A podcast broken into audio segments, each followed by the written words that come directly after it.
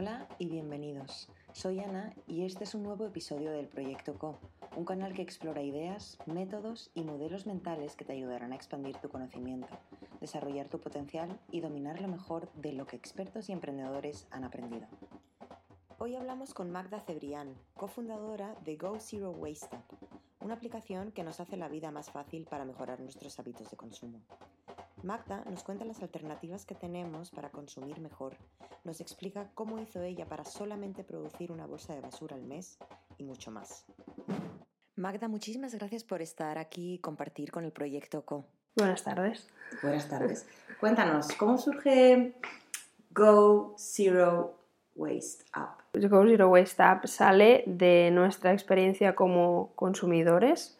Eh, mi pareja y yo viviendo en Barcelona pues eh, estamos ya sensibilizados con el reciclaje como mucha gente, nos importaba consumir cada vez de una manera más responsable y como muchos pues llegamos al mundillo este del zero waste y nos convenció y nos animamos a, a ponerlo a la práctica. Y hace un poco más de un año empezamos a ponernos serios y decir, bueno, vamos a hacer la compra de la semana a conciencia y a ver si volvemos a casa como mínimo sin plástico, mm. sin nada de plástico, que de por sí ya puede ser un gran reto. Y con este experimento, pues nos dimos cuenta que sí, había cosas que podías tener bastante controladas. Por ejemplo, fruta y verdura te, te traes tus bolsas y lo eliminas rápido. Eh, carne, pescado, queso. Si te acuerdas de llevar tus tapers de casa, pues también casi lo tienes resuelto. Después había todo un sello de productos que quizás no son tanto de consumo habitual, pero que igualmente todos necesitamos, que no eran tan fáciles ni evidentes de encontrar.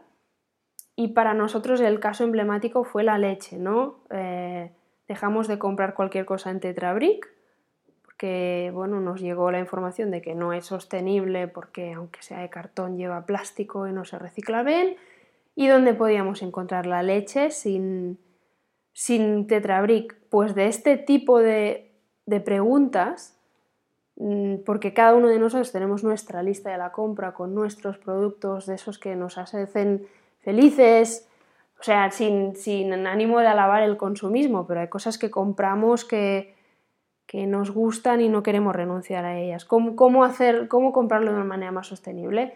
La barrera era no saber dónde encontrarlo y dónde encontrarlo cerca de ti y por eso, pues nos animamos a, sacar esta aplicación que su objetivo principal es que tú puedas encontrar cualquier producto normalmente asociado a tu lista de la compra lo más cerca de casa que puedas y a granel o, de un, sin plástico con un formato lo más sostenible posible. Y así empezó la cosa. En diciembre nos animamos a hacer un crowdfunding Ah, salió bien, pudimos reunir unos 12.000 euros y con ello y con la campaña de comunicación asociada a un crowdfunding, pues ah, conseguimos que eso nos abrieran puertas, formamos un equipo maravilloso de siete personas que les entusiasmaba la idea, dijeron me sumo a esto de gratis, creo en ello y vamos a sacarlo.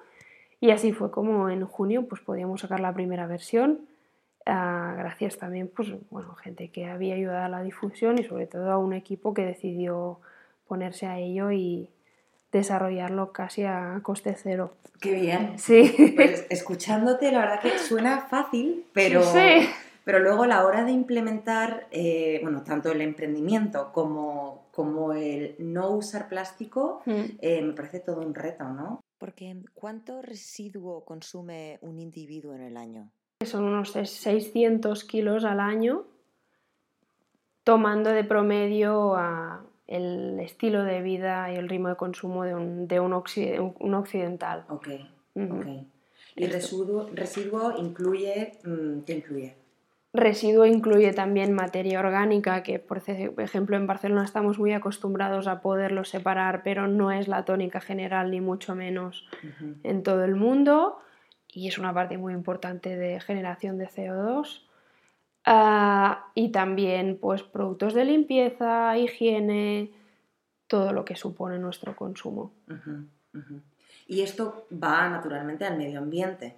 Sí, a ver, en los países occidentales sí que es verdad que hay sistemas de gestión de residuos, pero ah, las cifras eh, muestran, y eso es una de las cosas que nos hicieron cambiar a nosotros como consumidor, muestran que los eh, índices de reciclaje hace mucho tiempo que están décadas, que están estancados y no suben. Y si no suben es porque bueno, la gente se lía y no sabe dónde poner las cosas. Eh, hay también esas, eh, esos mitos de que total, si al final lo juntan todos y va al mismo lugar, eh, y al final es un engorro. Y fue revolucionario para nosotros que alguien nos dijera, no, no, es que, es que lo de reciclar ya está pasado de moda, ¿no? Lo que hay que hacer es dejar de generar residuos para que tú ya no tengas ni que reciclar, porque si no generas ningún tipo de, de, de residuo, pues, pues vas a tener que tirar muy poca basura. Y es como en tantas otras cosas de la vida, trabajar más en la prevención que en la solución del problema una vez está generado. Y bueno, está quedó muy bonito, eh, pero el camino para hacerlo pues es más largo porque estamos muy acostumbrados a, vivir en una sociedad basada en el usar y, tirar y mm, todo está basado porque es falsamente más cómodo y más higiénico y ahora mismo el consumidor va un poco contracorriente si quiere consumir de esta manera. Y además hay las grandes barreras de me va a costar más dinero y más tiempo comprar así. ¿Y es verdad? Pues bueno, de entrada sí, porque si tú estás acostumbrada a ir al supermercado y encontrarlo todo, eh, pues te va a parecer que es así. Pero cuando hablamos de costes también tenemos que hablar de otros costes, es decir, tiempo y dinero ahora mismo es lo que valoramos más, pero cómo estás contribuyendo tú a, generar más o menos residuo en el planeta y qué tipos de alimentos son los que compras envasados. Sin ser yo nutricionista, sí que una persona que empieza a comprar como muy a granel todo sin envasar, se puede notar drásticamente también el cambio en el tipo de alimentación. Porque evitar envasado quiere decir evitar, evitar congelado, procesado, cuanto menos procesado y más local, pues mira, mejor por, la, por los malos efectos de la globalización y, mejor para el estómago también y mejor para la economía local, ¿no? Entonces, ¿me va a costar más tiempo y más dinero? Pues bueno, depende. Normalmente la gente que se pone dentro del mundo del zero waste también adopta ciertos cambios de, alimentación.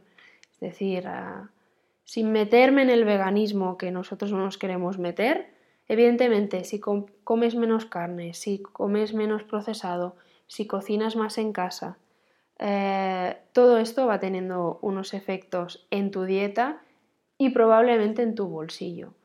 Ah, esto del zero waste también va de organizarse de otra manera, es decir, quizás vuelve o intenta hacer esa compra semanal o mensual más grande, tener una despensa, quizás no tan bonita como estas que salen en Instagram de todo de, cristal y super mono, pero una despensa de cosas básicas y, sobre eso ir cocinando, ¿no? Es decir, eh, yo no voy a decir que, que es la panacea, pero que se nota y que normalmente la gente que va haciendo estos cambios no hay marcha atrás, pues, pues sí, también.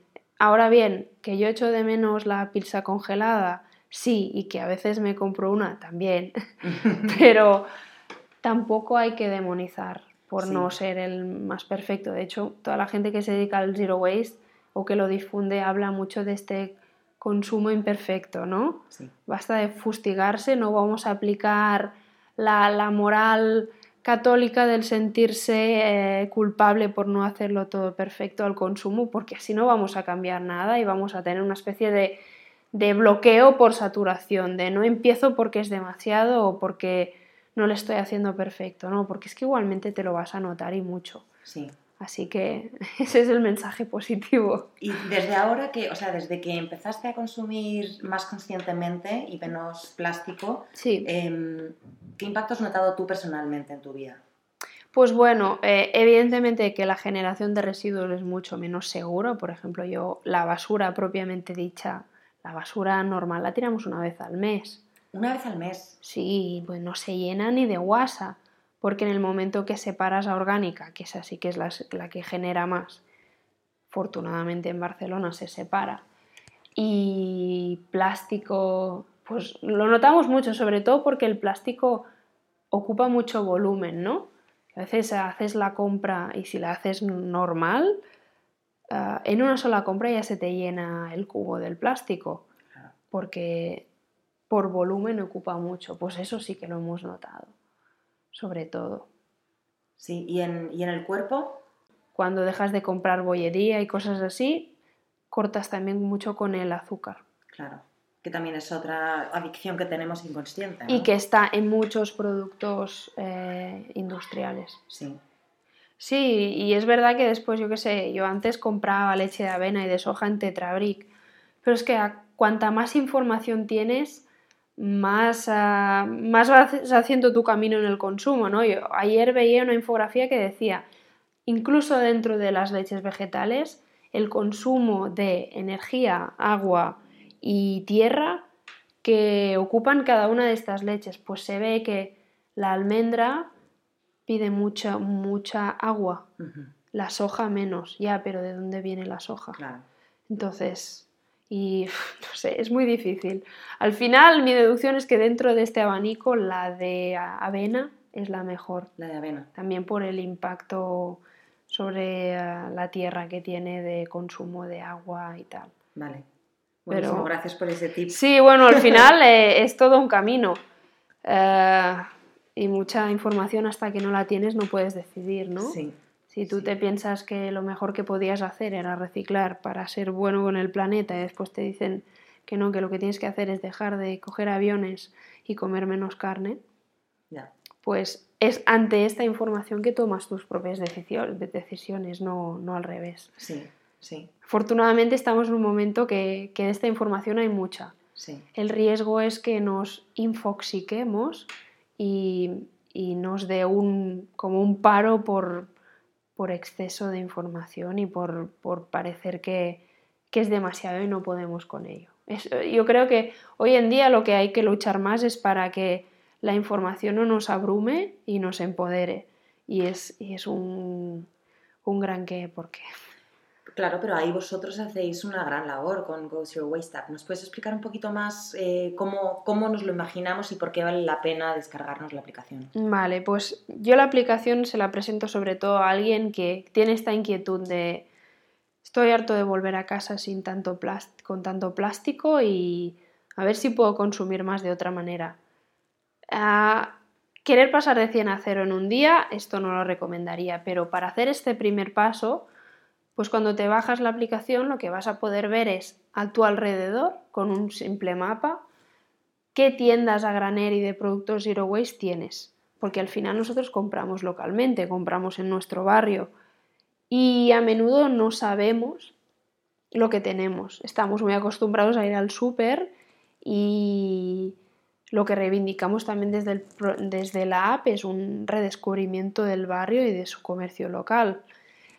Así que el primer paso es abro la aplicación y miro qué tengo a mi alrededor y posiblemente, y eso espero, vas a poder descubrir, especialmente en las ciudades, que más cerca de lo que te piensas tienes una tienda granel o un sitio donde venden detergentes y productos de limpieza que puedes ir con tu vaso rellenable o o una, o una tienda donde tienes, yo que sé, champús sólidos. Claro. Y la verdad es que es, eh, poco a poco, pues el día que se te acabe el champú, te propones pasarte al sólido y lo pruebas y a ver qué tal. Y paciencia, porque quizás el primer día pruebas una marca que no te gusta porque no hace espuma y eches de menos la espuma.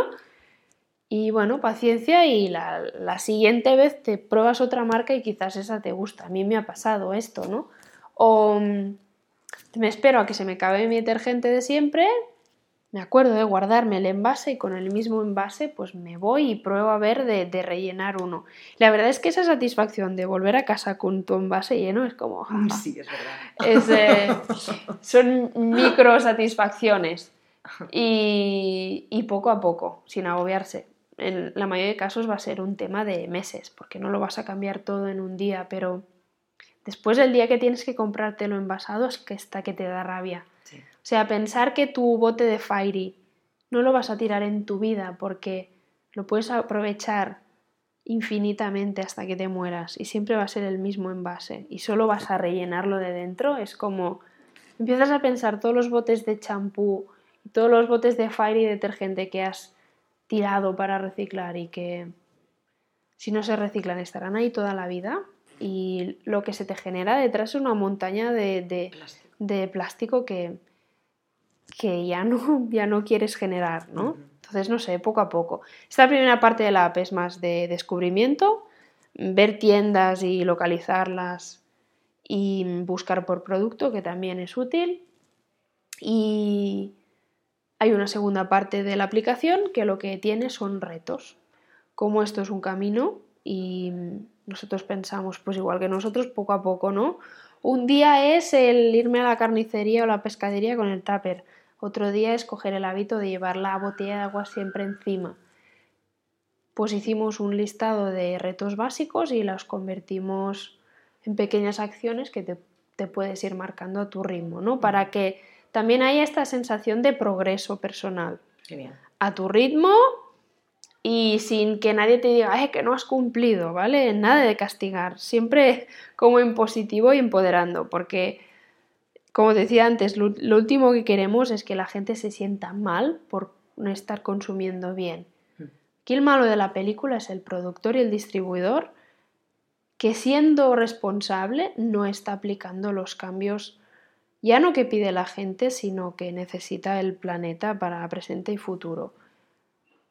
Eh, por ejemplo, ahora mismo hay una campaña de boicot al plástico, ya hubo una hace unos meses. Nosotros nos sumamos en el sentido de que se, genere conciencia, pero somos muy críticos con este mensaje como de, de lucha, ¿sabes? Mm, yo creo más en un, en una, no sé cómo decírtelo, en una acciones en positivo y sin y de poco a poco, sí, sin culpas. Sí. O sea, responsabilizar sí, culpar no. Está claro que las marcas y los distribuidores están viendo que esto está generando una imagen tan mala como el fumar hace unos años y que ya, ya, ni que sea por buena imagen, en algo se tienen que adaptar. Después vamos a ver si el cambio es profundo o no. También hay unas leyes europeas que están presionando al respeto. Eh, ¿Qué dicen esas leyes? En primavera la Comisión Europea, el Parlamento Europeo, aprobó una ley, aprobó un paquete de medidas entre las cuales hay la, prohibición de una serie de, de objetos de plástico que no se eligieron al azar, sino que son los que más se encuentran en las costas del Atlántico y del Mediterráneo.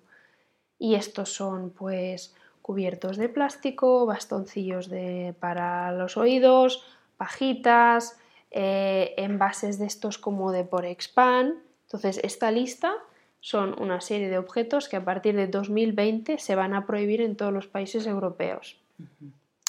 Se van a prohibir, eso quiere decir que mucha gente ya lo sabe y ya se está poniendo en marcha la gran maquinaria de buscar alternativas, porque la gente sabe que en dos años esto va a estar prohibido. Otra de las medidas es subir los objetivos de reciclaje que por ejemplo España pues tiene mucho que trabajar en este sentido, ¿no?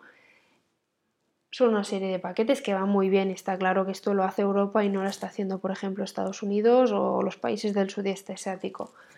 Es un gran paso, o sea que una ley europea empuje es, es brutal. Lo que pasa que, por ejemplo, tienes el ejemplo de las bolsas de plástico, que es un gran ejemplo de cómo la ley ayuda, pero no soluciona todo. Se prohibieron las, bolsas de plástico en supermercados, ahora se cobran. Fue un gran triunfo y muchas eh, organizaciones llevan años tras esta medida. Lo que pasa es que se prohibió un tipo de bolsa de plástico, no todas. Y por ejemplo, las de la fruta, esas finitas transparentes, no están prohibidas. Entonces a ti te puede pasar que vas al súper y pones una manzana, un plato, no sé qué, cada uno en una bolsa y estas no te, las, no, te las cobran ni están prohibidas. Después vas a la caja y una de las normales de como de De las Así blancas es con asas, es así. Entonces, echa la ley, echa la trampa. Sí. Estamos muy acostumbrados al plástico y no será de la noche a la mañana. Pero bueno, es un camino. Sí, Igualmente parte de la solución, creo yo, irá por la salida de, de alternativas. Y eso solo se hace con innovación. Yo también estoy un poco como buscando noticias cada día de qué, qué es lo que se han inventado con algas, ¿sabes? Sí. Para ver eh, cuál será el producto que mm, dirás, vamos a seguir utilizando bolsas, pero estas se van a disolver en agua después de su uso, ¿sabes? Quizás sí, la solución también venga más por aquí. sí. Lo vamos a ver. Igual yo creo que es verdad que no hay que luchar ni echar culpas, mm, pero sí estoy convencida de que como consumidores tenemos bastante poder. ¿no? Mucho. Em, porque si mm, de repente dejamos de usar estas bolsitas transparentes para llevar el plátano sino, y llevamos el plátano en- sin bolsa, que también funciona, Sí. pues se van, van a estar mm, acumulándose estas bolsas sin usar y no se nos van a ir al medio ambiente. Las cadenas escuchan, Muchísimo. necesitan Muchísimo. escuchar porque si no se van a pique. Sí, al final eh, la conciencia colectiva de, bueno, mi, mi, mi decisión de consumo es un granito de arena, pero voy a hacer un desierto con todos los que estamos aquí, es muy poderosa. Redes sociales creo que ayudan mucho, ¿no? Se hace tribu. Sí, tiene la parte mala de infoxicación, pero tiene la parte buena de que nunca había sido tan fácil, eh, yo qué sé, seguir gente Zero Waste en Instagram o meterte en el grupo de Facebook de Zero Waste de tu, de tu pueblo o ciudad. Y eso ayuda un montón. sí. Y bueno, si no creyéramos en el poder del consumidor, no estaríamos haciendo lo, lo que hacemos. ¿no? Estamos con- contentísimos con, la, con cómo se ha recibido el proyecto y por eso estamos siguiendo con él. Al final lo que queremos hacer es una, una herramienta que sea útil y que lo utilice cuanto más gente mejor. Para facilitar un camino que al principio se hace muy grande, pero que ¿Cómo se come un elefante? Pues a cachitos. Pues lo mismo con el consumo. Eso. Muchas gracias, Magda. De nada. Esto es el proyecto CO de Efecto Colibrí.